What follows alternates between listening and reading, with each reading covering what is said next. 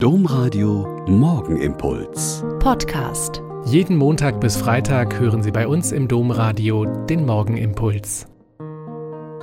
Mit Schwester Katharina, Franziskanerin aus Olpe. Schön, dass Sie heute früh mit mir zusammen beten.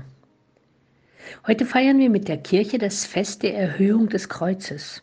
Kreuzerhöhung. Kaiserin Helena will in den Wirren des vierten Jahrhunderts das wahre Kreuz Christi gefunden haben.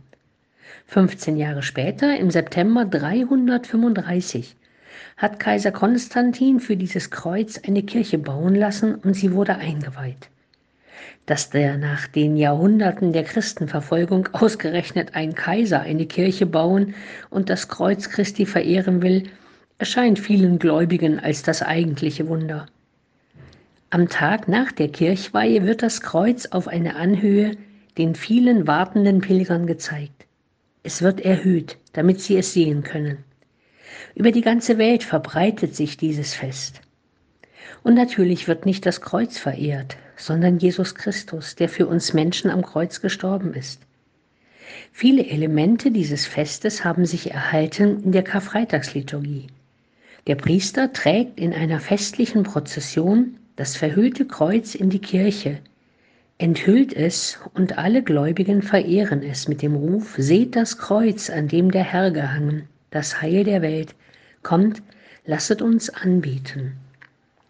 In vielen Wohnungen und Häusern, in denen Christen leben, hängt ein Kreuz. Das kann an sehr prominenter Stelle hängen, wie bei uns zu Hause in der Küche mit den Fotos der Verstorbenen daneben, oder eben zum Beispiel über Türen, wie im Rheinland üblich. Oft trägt es noch einen Palmzweig vom Palmsonntag, um die Verehrung zu betonen. Oft aber gehen wir an ihm vorbei. Es gehört zum Alltag und wir registrieren es wenig. Aber wer sein Leben lang sein Kreuz im Haus hatte, dessen nachfolgende Familienmitglieder können es nicht wegwerfen. Hier in Olpe gibt es deshalb die schöne Tradition einer Kreuzpension.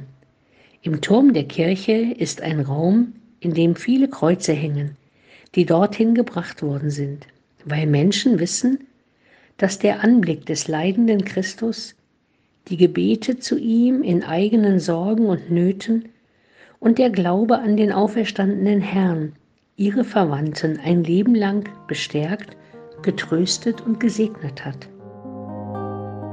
Der Morgenimpuls mit Schwester Katharina, Franziskanerin aus Olpe, jeden Montag bis Freitag um kurz nach sechs im Domradio. Weitere Infos auch zu anderen Podcasts auf domradio.de.